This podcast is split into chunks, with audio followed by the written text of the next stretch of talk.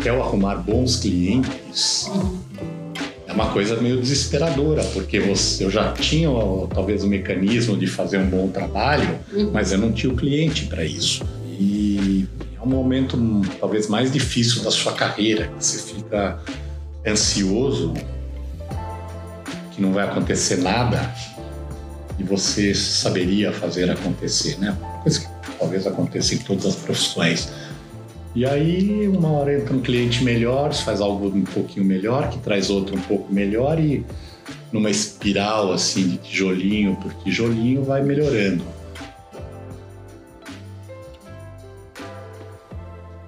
Bem-vindos a mais uma edição do Planetcast. Hoje vou receber o arquiteto Márcio Kogan. Bonjour, Márcio. Muito obrigada por Bonjour. ter aceitado o nosso convite.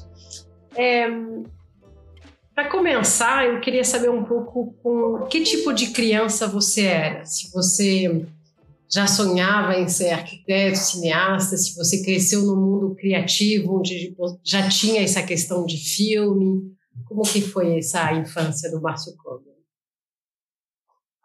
Bom, eu... Quer dizer, minha infância, eu acho que ela foi, vamos dizer assim, bergmaniana. eu perdi o meu pai com que era um engenheiro arquiteto e construiu alguns prédios bem interessantes nos anos 5, nos anos 50 em São Paulo, né, com Mirante do Vale, o edifício Raci, são alguns dos mais conhecidos, até o edifício São Vito, que foi demolido recentemente, que eram projetos muito incríveis e isso fazia parte da minha vida. Uhum. E ele se foi quando eu tinha uns oito, nove anos. Uhum. Uhum. Então, para mim, quando eu falo da infância, uhum. para mim é uma coisa uhum. branca e preta. Uhum. E qual foi seu primeiro filme, assim, esse, esse contato com o cinema? Você, você lembra? Uma primeira projeção foi... Ah, eu, assim, o primeiro filme que eu acho que eu vi na vida, acho que era... Foi Marcelino, Pão e Vinho. Eu lembro bem desse filme. Uhum. E mais tarde, eu acabei conhecendo Bergman. Uhum. Eu estudava no colégio público em em Pinheiros. Uhum. Eu era um péssimo aluno. Isso é bom para as pessoas que nos ouvem. Realmente, acho que o pior aluno da escola eu era. Ah, é? Uhum. Estava sempre matando aula. Quer dizer, minha vida era. Você era da, aula. daquele que apontava, então, na escola? Sim. Era terrível. quase um delinquente. e que eu gostava de ficar passeando pela cidade. Né? E, uhum. e aí que eu, num dia que começou a chover, que eu entro no cinema, que era um cinema que ficava na Praça Roosevelt, daí todo mundo da minha geração conhece bem, que é o Cine Biju, uhum. e eu entro, me lembro assim, a bilheteira com aquele cabelo meio, não sei, bolo de noiva, e uma roupa assim, um taieiro, acho que verde, bem chamativo, e eu entrei nesse filme que era proibido. Ah, é? Uhum. E acho que eles também queriam era vender ingresso, não estavam muito preocupados se eu estava lá dentro ou não. Uhum. E aí eu tenho esses. Devia ter 15, 16 anos e eu tenho um momento lá que mudou a minha vida. Uhum. E eu, eu, não sabia o que eu estava vendo, eu não conhecia Bergman, uhum. eu não, não tive essa formação intelectual uhum. para entender o que era um filme desses. E eu vejo aquilo, nossa, é o menino do filme, uhum. acho que era o Johan, uhum. é, do filme O Silêncio. Ele, eu me identifico com ele na tela, andando por corredores enormes desses hotéis gigantes, uma coisa que eu acho que já deve ter acontecido na minha vida, um revólver de brinquedo atirando nas pessoas, que era exatamente a minha infância. Uhum. E eu, isso aí é um momento que eu acho que dá um clique, uhum. né? Entendi o que, que era o mundo nesse momento. Uhum. Qual é a força da arte, né? Uhum. Qual é a força de tudo isso? Uhum. E pego de surpresa, porque eu realmente eu não tinha noção do que era isso. E daí muda e eu é, minha vida mudou. Quem te deu um Super 8? Como que você conseguiu seu primeiro material assim no início? Não, aí depois eu eu estudando para a faculdade, eu conheci o Isai e ele também adorava Bergman e aí falou, vamos fazer um, um filme. Na época o Super 8 estava na moda. Uhum, uhum. E aí começamos a fazer um filme atrás do outro curtas metragens. No começo eles eram bergmanianos, muito ruins.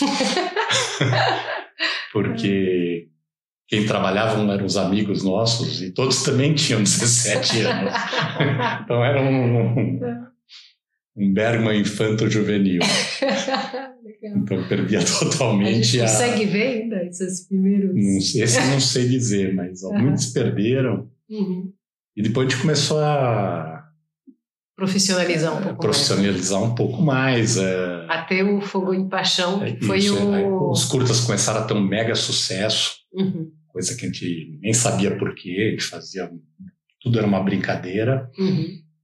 E até que, num certo momento, a gente falou, vamos nos profissionalizar, fizemos um filme chamado um curta-metragem, mas já em 35 milímetros, com equipe profissional, chamado Idos com Vento, uhum. que era baseado na orelha do livro E o Vento Levou. Uhum. A gente falava que não tinha dinheiro para fazer a versão completa do, do livro, então a gente fez da orelha do livro. vale, né? Então uhum. ficou legal, assim, era, um, era com Patrício Bisso, que era um, um performer, né? Uh, genial, que estava no começo da carreira e ele faz o papel de Scarlett O'Hara. Uhum. É, eu li sobre um grupo experimental de teatro dos anos 70. É, pode pode Minoga. Você pode contar um então, pouco isso é assim, grupo? quando é, é, a gente adorava o Pode Minoga, que era um grupo experimental, underground, e fazia uma peça de teatro por ano. Hum, mas Eles, aquela peça, né? Era aquela peça e no fundo de uma numa garagem aí no fundo de uma casa, é, em Pinheiros em geral, e o era dirigido pelo Naum Alves de Souza, que foi uma pessoa, uma pessoa muito importante aí no meio teatral, e já nesse filme, ou já até no Super 8 anterior, a gente já começou a convidar alguns atores que trabalhavam no Pod Minoga. Uhum. E, e no, quando foi o longa, a gente acabou chamando quase todo o pessoal, né? O Carlos Moreno, a Miriam Raro, Cristina Mutarelli, Arajanra, mais alguém que eu estou me esquecendo. E, inclusive, é uma coisa muito estranha, né? O jeito que eles atuam no filme, de um jeito... É, não sei nem dizer o que é, mas era do jeito do pó de minória. É, eu vi de então, manhã no YouTube. Então, hoje em dia, quando você vê isso, soa estranho. mas na época era o jeito do pó de minória atuar. E como foi a presença da Rita Lee? Como que ela foi catapultada assim? Então, no, aí durante o, quer dizer, todo esse bloco de atores principais eram do pó de Minoga. Uhum. E aí a gente começou a resolver, a, ou resolvemos que convidaríamos algumas uh, pessoas aí super importantes, todo mundo aceitava. A gente chamava, aceitava, chamava, aceitava. A gente tinha desde lá, Fernanda Montenegro até Rita Lee. E aí falou, você vai ter uma uhum. cena assim, eles, todo mundo falava assim, todo mundo gostava do projeto. Foi um projeto, talvez o primeiro projeto independente da Embrafilme. É, a gente acabou vendendo cotas para muita gente do filme e conseguimos realizar o filme sem as benesses aí do governo, que eram bem famosas na época. Hum. E aí vocês, depois desse filme, aí tem um... Você decide focar mais para arquitetura? Como que foi assim? Não, aí pós... o... Na realidade, o longa eu achei que foi um desastre. Uhum. A gente veio de uma carreira... Apesar do sucesso, que hoje é um filme é, super cult. Né? Mas né? foi. Uhum. Eu acho que num... os curtas eram, foram um arraso. Uhum. Todos ganharam dezenas de prêmios e só que fazer um longa não é fazer um curta. É uma coisa que a gente aprendeu. E talvez a gente não tinha experiência para isso. Quer dizer, o filme tem bastante qualidade uhum. e muitos defeitos. Não acho que foi, assim, vamos lá, um sucesso. Uhum. Uhum. Então, eu acho que é um filme de ingênuo de direção. É, Obviamente por falta de experiência em fazer um filme desse tipo. E a arquitetura sempre estava na sua cabeça? Então, isso eu já era arquiteto uhum. e junto com o longa eu tive que parar de vir aqui no escritório. O escritório era um escritório pequeno, diferente do que seria hoje. Tinha seis pessoas uhum. e aqueles, aquela meia dúzia de clientes que muita dificuldade eu arrumei na vida foram embora porque eu não vinha trabalhar, porque não dava. Uhum, o história também não era preparado hoje em dia, eu acho que eles atenderiam bem. Uhum. Uma equipe muito mais treinada, então na época foi caos. Você lembra do seu primeiro cliente? Acho que não.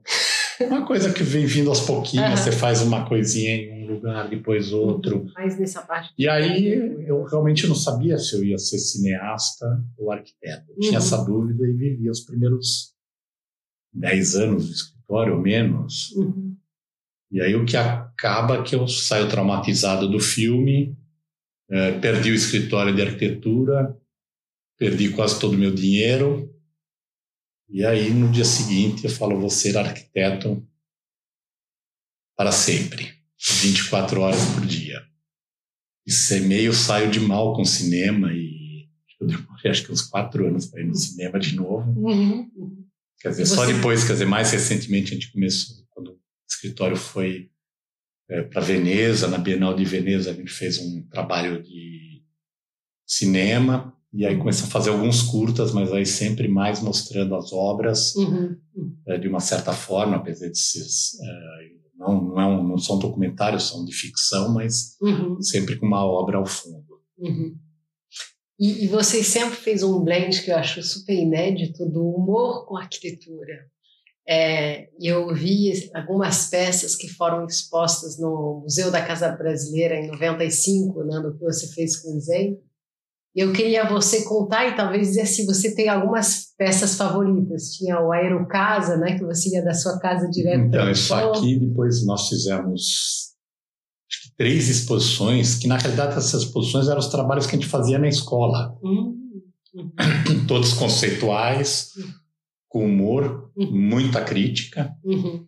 Depois a gente foi convidado para também ser um artista da Bienal de Arte, coisa que a gente nem fazia, para levar esse trabalho para a Bienal. A gente construiu uma cidade é, numa maquete chamada Happy Land, ah, em que tinha, por exemplo, essa aerocasa, que você uhum. encostava seu carro num finger, e graças a Deus não tinha nenhum contato com nada E aí fomos fazendo isso, e acho que chegamos até acho que quatro, três ou quatro exposições contando uhum. essa, essa Happyland.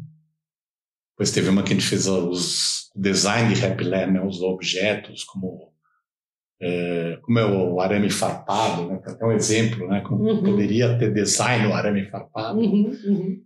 E, e você... Isso foi uma vontade que a gente teve, a gente fez uns, um, durante a nossa passagem no Mackenzie, a gente fez esses trabalhos que eram incríveis e depois a gente abandonou, porque arquitetura em si não tem humor nenhum. É isso ah, que eu ia te pedir. Como você consegue hoje ter uma pitada de humor? Eu não tenho, isso que eu... isso que a gente tem que fazer. Isso que eu... Tudo que eu faço na vida tem humor, tudo. Uhum. Quer dizer, um humor mais sarcástico. Muito francês, né? Bem ácido. Talvez uh, rulotiano. e, mas, mas aí eu estava dando uma aula, né, aquelas aulas de inauguração do curso, no Mackenzie, no auditório lotado. Lá tinha, sei lá, 700, 800 pessoas. E no, na hora das perguntas, eu só falei desses trabalhos, eu não falei de nenhum, nenhuma obra de escritório. Só contei essa história que foi um pouco a minha vida no Mackenzie. Uhum. E um aluno perguntou, mas cadê o humor nas suas obras de arquitetura? Eu juro que eu fiquei em silêncio, daquele branco, três minutos, quatro minutos, e eu pensando, mas não tem humor a arquitetura. Uhum. Uhum. Talvez é a única arte que não... Ela é ela tem humor quando é, vamos lá, uma coisa muito brega, engraçada, né? Uhum. de mau gosto, né? Onde você ri disso. Mas eu acho que você tem muita delisão, na autodelisão sobre o que você faz. E eu queria você contar aquela história do, do seu maior fracasso, porque a, a, gente tem um pouco essa cultura do, do sucesso né, nas redes sociais, no, mas eu acho muito interessante você contar essa história, porque a gente não imagina que um arquiteto como você pudesse viver um fracasso. É, a gente já falou contou. várias vezes disso, mas quer dizer, eu, eu acho que você está se referindo a um TED Sim. Que nós fizemos, eu fiz, né, de, sobre um projeto é, na China que foi um absoluto fracasso. e aconteceram coisas muito engraçadas em todo o processo. E deu tudo errado. E por que a gente escolheu? Porque o TED é um lugar da felicidade do mundo, que tudo dá certo, que irrita você ver as pessoas falando. Disney, né? E aí veio todo o pessoal que cuidava do TED aqui no Brasil para me é, convencer a mudar de ideia um dia antes, com todo, aula pronta, que demora às vezes um mês para fazer. Ah, eu falei que não, e isso é. Uhum. Você queria dividir. Acho que na hora acho que cortava o meu microfone, estava cortando meu. Acho que eles me boicotaram até para. E o, o, quando você fala em um, um fracasso, você acha que para um arquiteto é quando você não, não consegue expressar sua visão criativa, quando você tem muitas travas do, do briefing do cliente? Ah, isso é uma coisa que acontece muito. O cliente uhum. não está na sua no seu espectro de trabalho. Sim não é a pessoa que faria um grande projeto, que eu acho que o cliente é muito importante para ter um bom projeto. Então, Sim. até, sei lá, na minha carreira, ou, é, até eu arrumar bons clientes, é uma coisa meio desesperadora, porque você, eu já tinha talvez o mecanismo de fazer um bom trabalho, uhum. mas eu não tinha o cliente para isso. E é um momento talvez mais difícil da sua carreira, que você fica ansioso que não vai acontecer nada e você saberia fazer acontecer, né? Coisa que talvez aconteça em todas as profissões. E aí, uma hora entra um cliente melhor, faz algo um pouquinho melhor, que traz outro um pouco melhor e numa espiral assim de tijolinho por tijolinho vai melhorando. Mas é um momento assim muito triste da carreira. Então, mas aí muito projeto que dá errado. Mas tem um projeto, talvez, que, que deu mais orgulho para você, realmente, que você falou, agora estou realizado, estou conseguindo. Ah, eu acho que não especialmente. É... Uma consistência. Eu acho que o tempo mais, eu acho que a palavra certa é consistência. Hum. Seria a dica que você daria para os, ah, isso é o que jovens tem que ser. arquitetos? Cai, é, milagre não cai do céu. Uhum. Talvez caia um cada dez anos, eu acho. Deixa eu te fazer uma pergunta engraçada para a gente terminar. Hum eu sempre estava me perguntando, por exemplo, sobre a rede do Blend, né, de pessoas interessantes, eu selecionei cada uma como se eu fosse fazer um jantar na minha casa, que cada uma me tocou de alguma forma.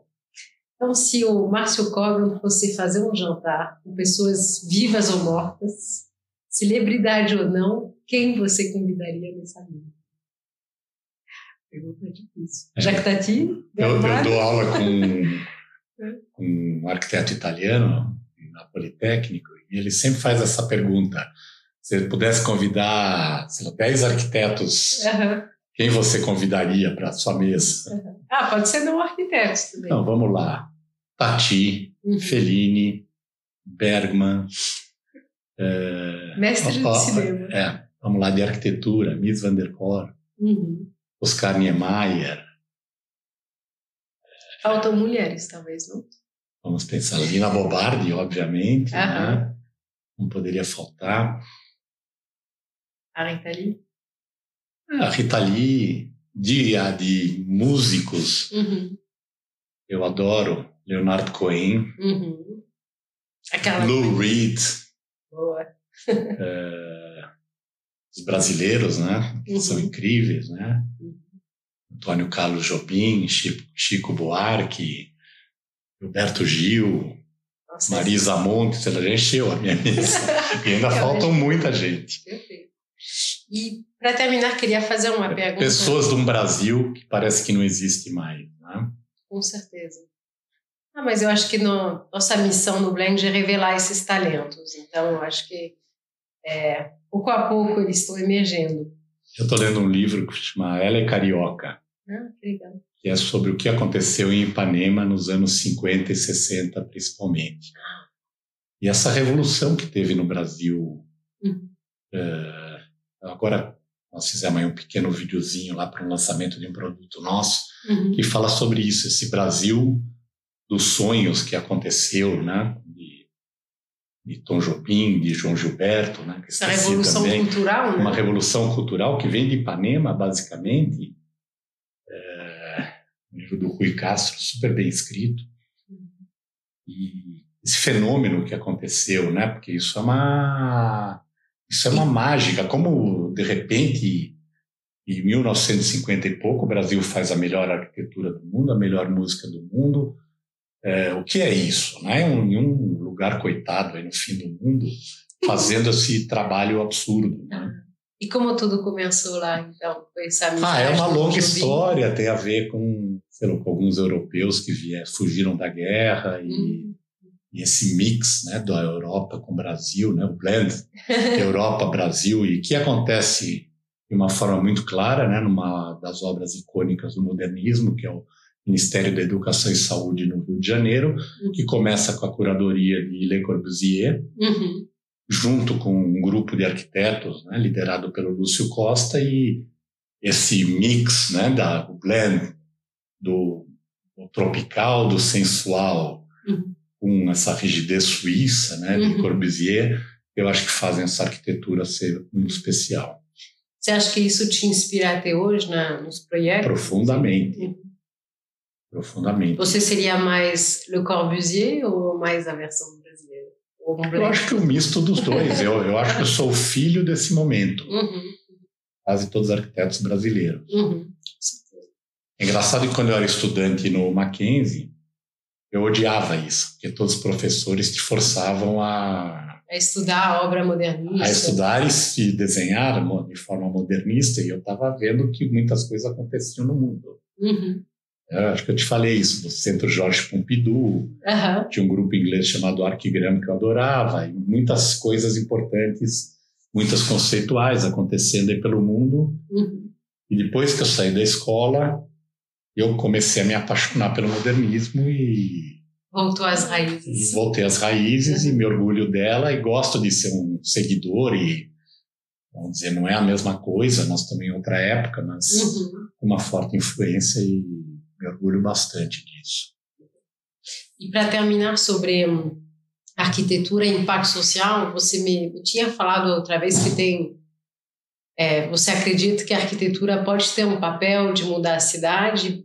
Poucas pessoas sabem, mas você começou sua carreira com um projeto social, né? Com, com loteamento, né? Então, eu assim me formei e depois fui pesquisar na Europa. Uhum visitei vários conjuntos habitacionais e eu queria fazer habitação social. Uhum. Cheguei até a fazer no comecinho de escritório, uhum. vi que era muito difícil, uma total falta de respeito por quem vai morar nesses lugares. Uhum. uhum. fui visitar essa, as novas cidades francesas, né, Sim. dos anos uh, 80, né, uhum. final dos anos 70 que hoje em dia são consideradas um fracasso, né, que é. viraram guetos, mas elas sim. tinham projetos muito interessantes. Uhum. Quer dizer, hoje em dia na França procura se misturar mais, sim, sim. que não é o que aconteceu lá, mas eram bons projetos de arquitetura. Uhum. Projetos que a gente não, não até hoje não conseguiu fazer isso aqui no Brasil. Uhum.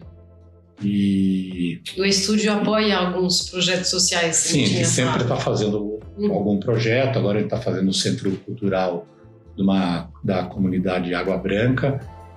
E sempre faz um ou outro. E eu acho que essa é uma das missões, ou talvez a, miss, a missão mais importante da arquitetura, impactar na vida das pessoas, hum.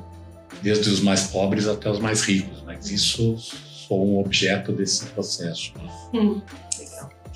Merci beaucoup. Obrigada, Márcio. Foi ótimo. Obrigada.